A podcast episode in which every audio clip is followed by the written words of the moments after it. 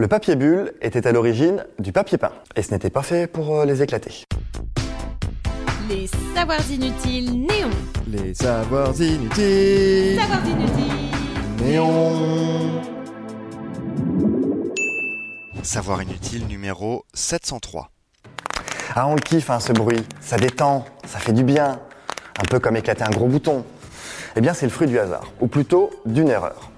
Retour en 1957. Marc Chavannes et Alfred Fiedling, deux ingénieurs, essayent d'inventer un papier peint texturé, un papier avec du relief, qui puisse être facilement lavé.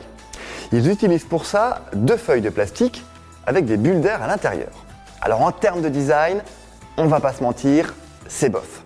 Ils abandonnent l'idée. Mais ils se rendent compte que ce nouveau matériau est un très bon isolant, très léger en plus.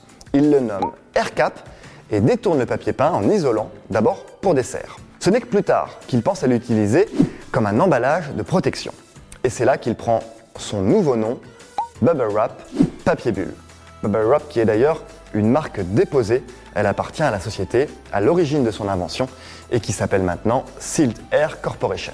Alors si comme moi, ça vous est plus utile dans les moments de stress que dans les déménagements, sachez qu'il y a plein de jeux en ligne pour faire péter des bulles et même un concours international, le NAC Bubble Wrap Appreciation Day qui récompense les utilisations les plus créatives du papier bulle.